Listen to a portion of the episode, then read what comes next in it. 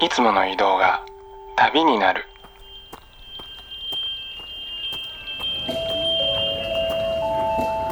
音で巡る30分間の小旅行へご案内します。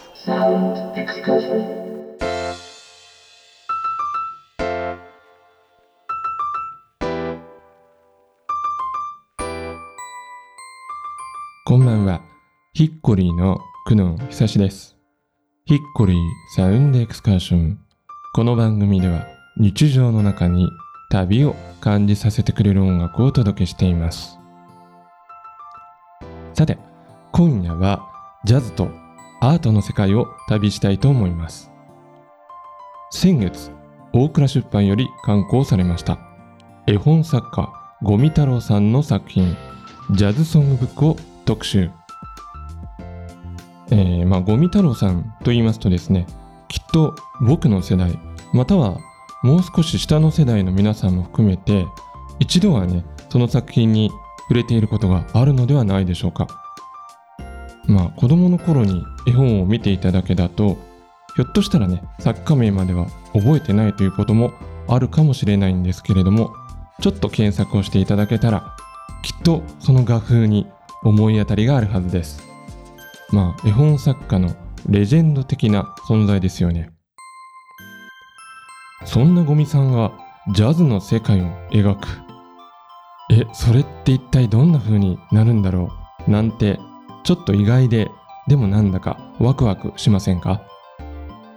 今日はそんなゴミ太郎さんの音楽絵本ジャズソングブックの世界を版元である大倉出版でこの本の編集をご担当されています。長島瑞希さんのお話をお伺いしながら紐解いていきたいと思います。そしてジャズがテーマの絵本の特集ですのでもちろんこの本の中で紹介されているジャズナンバーもおかけしていきます。最後までごゆっくりとお楽しみください。ヒッコリーサウンドエクスカーション。それでは今夜も音の小旅行に出発です。えー、長島さんこんばんははいこんばんは今夜もよろしくお願いいたしますよろしくお願いしますえー、それではまず最初にですね、自己紹介の方をお願いいたします。はい。えっ、ー、と、大倉出版という、まあ、小さな出版社なんですけれども、編集部で編集をしております、長島と申します。で、あのー、この番組でも紹介いただいたラパルマも編集、担当しておりまして、で、今回のジャズソングブックも、あの、担当しております、長島と申します。はい、よろしくお願いします。よろしくお願いいたします。はい、さて、えー、改めましてですね、あの、今回取り上げさせていただきます、えー、ゴミ太郎さんのジャズソングブックについてなんですけれども、はい、この本がね、一体どんな本なのかというところを皆さんにご紹介していただけますでしょうか？あはい、わかりました。えっと、この本が実は、あの、30年ぐらい前に、リブロポートさんという、あの、素敵な出版社さんから、あの、出ていたジャズソングブックっていう2冊実は出ていたんですけれども、うんうん、それをあの今回再構成してあの1冊にまとめ上げた、まあ、音楽絵本という感じになりますね。うんちなみにあれですか、今回この、こういった形で復刻されようと思われたきっかけっていうのは何かあったんですかね？あ、これはですね、ええ、あの、私の、うん、あの、一緒の編集部の人がいるんですけど、はいはい、その人が急になんかこんな古本見つけたみたいな感じで、こうパーって出してきて、で、私はもう3歳の時から、あの、金魚が逃げたとか、歯医者さんとかのやつで、もう本当に大ファンで、多分、人生で一番読んできた本が、と言われたら、そういう読み物とかではなくて、多分ゴミさんの、うん、あの、絵本だが一番読んできたんじゃないかなっていうぐらいのゴミ先生のファンだったんですけど、この本の存在は全然知らなくって、うん、で、その見せてくれ、見つけてきたって言ってくれた人も、私がゴミ先生のファンってことを知らずに、なんかいい本なんだよねとか言って見せてくれて、うんうん、で、中身をもう開いた瞬間にもう、心躍るようなもう、うわーっていう、ゴミ先生のジャズの世界が広がっていて、で、それで調べたら、もうもちろん絶版っていうか、あの、リブロポートさんももう亡くなっちゃっていて、うん、で、あの、入手困難になっているような感じが分かったので、うん、あの、これはと思って、あの、問い合わせをしてみました。それがきっかけですね。結構じゃあ、あの、運命的な出会いといいますか、そういった部分もね、あったんですね、じゃあね。そうですね。なんかわざわざ調べ上げて、これにたどいたというよりは、本当にあの、その持ってきてくれた人にも本当に感謝してるんですけど、あの、急に現れたっていう感じで、全然知らなかったですし、なんか、いつものあの、ゴミさんの子供向けの絵本という感じとまた違ったような絵が、こう、わーって展開されてたので、もう感動して、あの、これはと思ってっていう感じですね。さあ、それではですね、今日はそんなジャズソングブックで描かれている楽曲の中からですね、えー、長島さんにセレクトしていただいた4曲の音源を聴きながら、ゴミさんの作品についてお伺いしていきたいと思います。えー、それでは早速1曲目から聴いていただきましょう。はい、えー、1曲目はビリー・ホリデーで Summertime を聴いていただきました。さあ、この曲、ゴミさんはどんな感じで描かれていらっしゃるのでしょうか？えっとね、これまずは1ページ目で、あの、はい、一番最初の曲なんですけれども。そうですね。はい。まずはね、すごい、ゴミさんのあの訳詞がすごいドライというかね、あの、端的っていうか、すごくギュッとまとまってて、うんうん、まあ、ドライなんですね。はいはい、日本人の訳してる方で、うん、あの、結構調べると、あの、結構長めに訳してるものとかもあるんですけど、うんうんこれゴミ探したのが面白かったんですけど、何度も聞いて、あの、見て、曲をですね、あの、飲んで、噛んで、食べて、うん、で、もう一回吐き出してから噛んで、また飲んでって言って、うん、もう曲を何回も何回も聴いて、その曲のことを考えたりとかして、で、やっていくと、結局このドライな訳詞にたどり着くんだよねって言われてて、うん、で、この曲ってあの、なんか子供に向かって、両親が、まあお父さんとお母さんがついてるから大丈夫だよ、みたいな、そういうちょっとコンピューターみたいな役の曲なんですけれども、あのそういう感じでね、あの、ゴミさんが訳すと、まあ絵本作家でもあるっていうこともあって、すごい優しい訳詞になっていて、で、それが多分、あの、まあ本見てもらったらわかるんですけど、すごい明るい、あの、夏っぽいね、オレンジのほんわかした絵が展開されてて、で、そういう意味も込めて、その子供を安心させるような歌でもあるので、でそういう絵になったんじゃないかなと思います。えー、2曲目は、えー、ディーン・マーティンで Baby It's Cold Outside を聴いていただきました、えー。この曲についてはいかがでしょうか？はい、この曲もすごい可愛い曲だなと思って聞いてるんですけど、ね。はい、まあ、真剣にこれ歌詞を読んじゃうと、うん。もう何この茶番みたいな、ですよね、突っ込みたくなるような、はいはい、その両思いの男女のやりとりの掛け合いっていう感じで、あの、ゴミさんも言ってたんですけど、これ漫才だよなって言ってて。確かにね、うん、そうですよね。確かに。漫才みたいなものだなと思って、うん、で、まあ、その好きだから、まあ一緒にいたいから帰らないでくれっていうのが本題だと思うんですけど、それをなんか外は寒いっていうのを理由に帰らないでくれっていうので、それをタイトルにしてるのがもうすごくあの素敵だなと思うんですけど、で、それをなんか女性の方もなんか帰りたくないし、あの引き止められてまんざらでもないみたいな感じの、なんかその、なんでしょうかね、ストレートに2人ともきっと好き同士で帰りたくないのに、うん、それをずっとお母さんが心配するからとかってそういう理由でずっと掛け合いが続いていて、なんか人間っぽさが出ている曲かなっていう感じで思っていて、うん、で、ゴミさんの絵も、あの、男性と女性のがソファーにこう座っていて、うんうん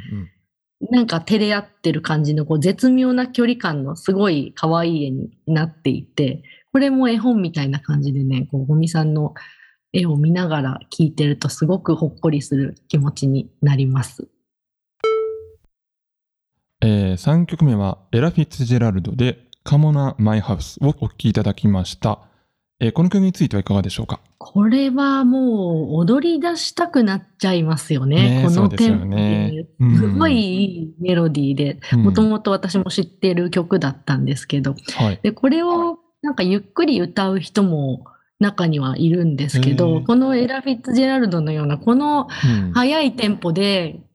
このエラが歌う感じが一番好きで、私も聞いてたら、うんうんうん、まあ、ゴミさんと、あの、誰のこの曲がいいかっていうプレイリスト作ったんですけど、それで、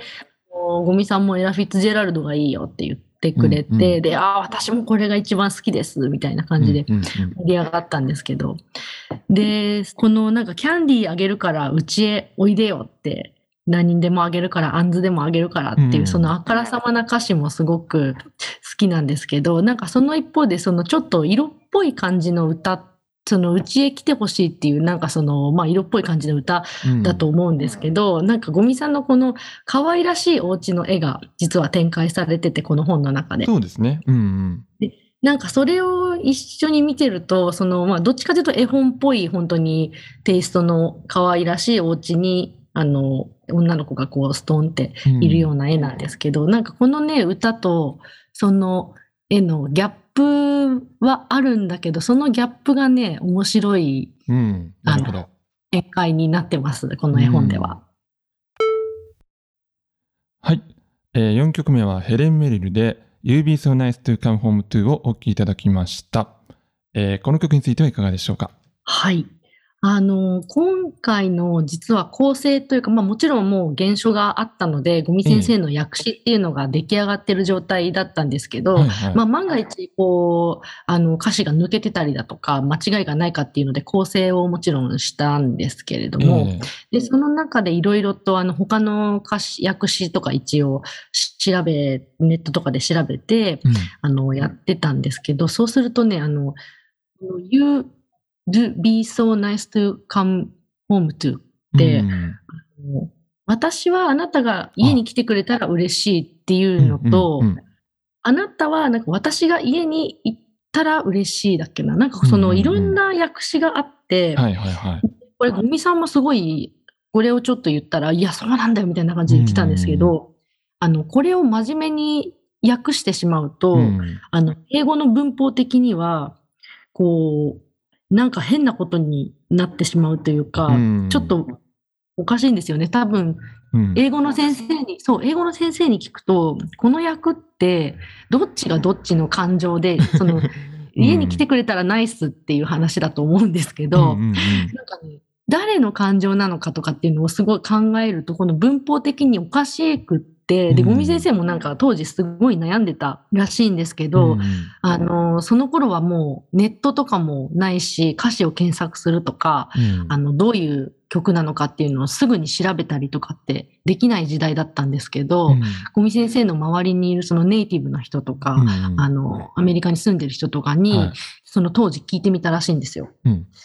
で、そしたら、なんかそんなの真面目に訳しちゃダメだよ、みたいな。ほうほうほう。俺はアメリカ人でもわからないんだから って言って、うん、なんかまあ、あ、それでゴミ先生も、あ、こんな感じで訳していいんだなって思うようになったって言って、うん、もう正解不正解じゃないんだなっていうのを、うんうんうん、あの、この曲ですごい学んだっておっしゃってました。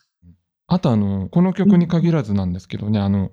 この文字の配置っていうのが一曲一曲ね、全部違って、なんかこれも面白いですよね。そう、これも全然、うん、あの、やっぱ本って大体は、ほとんどの本は統一感をもちろん出すべきだったりするので、えーうん、フォーマットっていうのが大体決まって、フォントも決まってるしっていうのが普通の本だとけど、これはまあ現象ももちろんあのそういうふうになっていて、あの全部一曲一曲全然フォントも違うし配置も違うしっていうものになっていて、あ、これは素敵なアイディアだなっていうことで今回もあの全然違うふうにしていただきました。ね。なんかこの文字のその、まあ、配置も含めて一枚の絵というかね、なんかこのグラフィックデザインのような世界観ですよね、それぞれが。まさにまさに本当にそうで、うん、あの、ゴミ先生的にやっぱ歌詞とセットでこのあの絵を描いたから、その歌詞がないとあんまりしっくりこないとか、歌詞がある方がしっくりくるっていうのを言ってましたね。うん。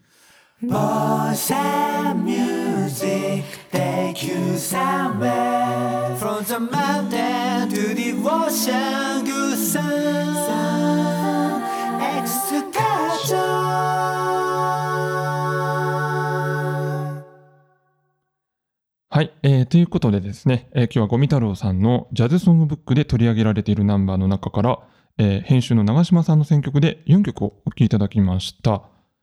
さて、えー、長島さん、この本を制作されていく中で、はい、えー、ゴミさんとの印象に残るエピソードなどありましたら教えていただけますでしょうか？えっとね、もうエピソードというか、はい、もう本当に今回いろいろ学ばせてもらったなっていう感じで、えー、で、その中で、あの、すごく印象に残ってることが一個あって、えー、さっき構成の話もしたんですけど、その基本的には、五味先生の訳詞っていうのはもう完全オリジナルだから、うん、あんまりこう構成っていうか赤字をね、入れたりとか、うん、あの私からこう修正してくださいっていうものはほとんど発生しなかったんですけど、うんうん、あの、一箇所だけね、なんかどこか、これって訳の意味が、あの、もしかしたら真逆なのか違うんじゃないかっていうところが一箇所、筆記になったところが実はあって、うん、そこを五味先生にあどういうあの訳し方なんですかっていうのを聞いて、私はこういうことで、これって逆の意味じゃないですかみたいなのをね、言ったことがあったんですよ。うん、でそしたらね、五味さんがね、うん、さっき1曲目の時に言ったように、五味さんってもうその1曲に対して、うん、あの直訳は全然してなくって、はいはい、本当にさっき言ったように噛んで飲んで食べて、うん、もう一回出して、もう一回食べるって飲んでとかってやって、本当にその歌詞の主人公のことを考えたりとか、その周りの環境を考えたりとか、どんな人が歌詞を書いたのか、黒人なのか、誰なのかとかって、そういう、あの、状況とかも考えて、あの、訳されてるので、うん、で、その箇所については、あの、この主人公の気持ちになりきって書いたもので、うん、これはあえて強がってこうやって言ってるんだよ、この人は、みたいな。ああ、なるほど。はいはいはい。なんか、あえてこの言い方にしてるんだよねって言われた時に、すごい納得して、うん、あの、もちろん直訳では面白くないので、いろんな表現がうし、あの、五味先生の面白い役っていうのはすごく楽しんでたんですけど、もう、もっとね、うん、この本が好きになりましたね、この話で。なるほどなと思って。この人ここまで考えてるんだみたいなのをね、思いましたね、その時に。やっぱりあれですかね、いろんなミュージシャンが自分なりの解釈でそのスタンダードをね、うん、演奏してるのと同じように、やっぱりこれはもうゴミさんバージョンのこの曲っていう感じなんですかね、この本に収められているのは。本当にまさにそう思いますね。なんかこう、正解不正解ないって言ってましたし、あの、曲を聴く人によっても全然また違う、うんまあ、色っぽい曲なのか、もうちょっと明るい曲なのかとかっていう印象ってすごく聴く人によって違うと思うんですけど、これはもう完全に五味先生の解釈の、あの、オリジナルな訳詞なので、うん、検索して出てくるような訳詞とはね、またちょっと全然違うので、そ、ね,、れがね、うん、本当に本書の見どころかなと思います。あとね、あの、これ、造本的な部分で、あの、サイズ感が僕結構好きで あのあ、ありがとうございます。はい。縦のサイズが結構 LP と一緒ですよね、これほぼ。あ、そうなんだ。そうなんですよ。これは気がつかそう。だからね、これあの、レコード棚に入れてもね、あの、綺麗にはまるっていうか そうそうなるほどね。こうちょっとしっくりくるのかしら。うん、しっくりきますね、これは。うん。え、それは気がつきませんでした。そうなんですね。これ狙ってるのかなとか思ったんですけど。うん、いや、もうね、原書のままの通りの大きさで、まあ、大きい、すごい大きい大判で、うん、で、A4 のね、実は、あの、A4 清寸じゃなくて、ワイドっていうね、ちょっと横が少し A4 より長い、長いのかっていうサイズで、ちょっと大きめだったんですけど、絶対このサイズがいいと思って。いやこれはいいですよ。これあの、いろんなレコードジャケットあの、並べて、この本も一緒に並べるとまた結構ね、部屋が映えるんじゃないかなと思いますけどね。いいですね、うん、それはぜひやってほしいな。なんか、うん、書店の棚でもレコードを置いてくれてるところもたまにあって、レコードと一緒にね、並べると確かにね、バランスいいなと思ってたんです。いいですね、そうそうそうそう。いうことなのうん。そっか。はい。それは嬉しいです。はい。さあ、それではですね、最後に、えー、長島さんからお知らせやメッセージなどありましたらお願いいたします。はい。えっと、3月の4日からですね、あの原宿の本屋さんのブックマークさんっていう本屋さんで、うん、あの作品の展示があります。はい、で、あの作品はあのもちろん販売も今回していますし、もう本当に素晴らしい作品ばかりで、あのぜひお越しいただけたら嬉しいです。ね、これあの多分それぞれ皆さんで好きなページとかあると思いますんで、ね、ぜひ部屋に飾りたくなりますよね、ねこれってね。本当にね、うん、あ、で、しかも、うんと、作品に関してはね、あの、本物の、あの、絵をピックアップして、それを切り取って、真四角になっているので、うん、まあ、それこそね、レコードに近いような、その大きさになってるんじゃないかな。ちょっと小さいのかな。あの、とにかくね、すごい素敵な作品なので、うん、好きなページをね、あの、探してみて、まあ、あの、全曲はもちろんやってないんですけど、あの、数点作品にしてまして、あのぜひ見に来ていただけたら嬉しいです。あとは、はい、今日はね、あの4曲お聴きいただいたんですけれども、えっ、ー、と、はい、Spotify と Apple Music の方で、この今回、この本に収録されている27曲のプレイリストの方もね、作られてるんですよね。そうなんです。うん、あの、先生と相談させてもらいながら、はい、この曲はこの人がいいんじゃないか、この人がいいんじゃないかっていう感じで相談させてもらって、プレイリストを作ったので、うん、これは私もあの構成というか本を作ってる時にあの聞きながらやってたんですけど、すごい楽しくって、もうね、本がどんどんどんどんね、好きになっていくプレイリストですので、うん、でね、ぜひ、ぜひ皆様に聞いてほしいです。はい。えー、今夜は大倉出版の長島瑞希さんにお話をお伺いいたしました。ありがとうございました。はい、ありがとうございました。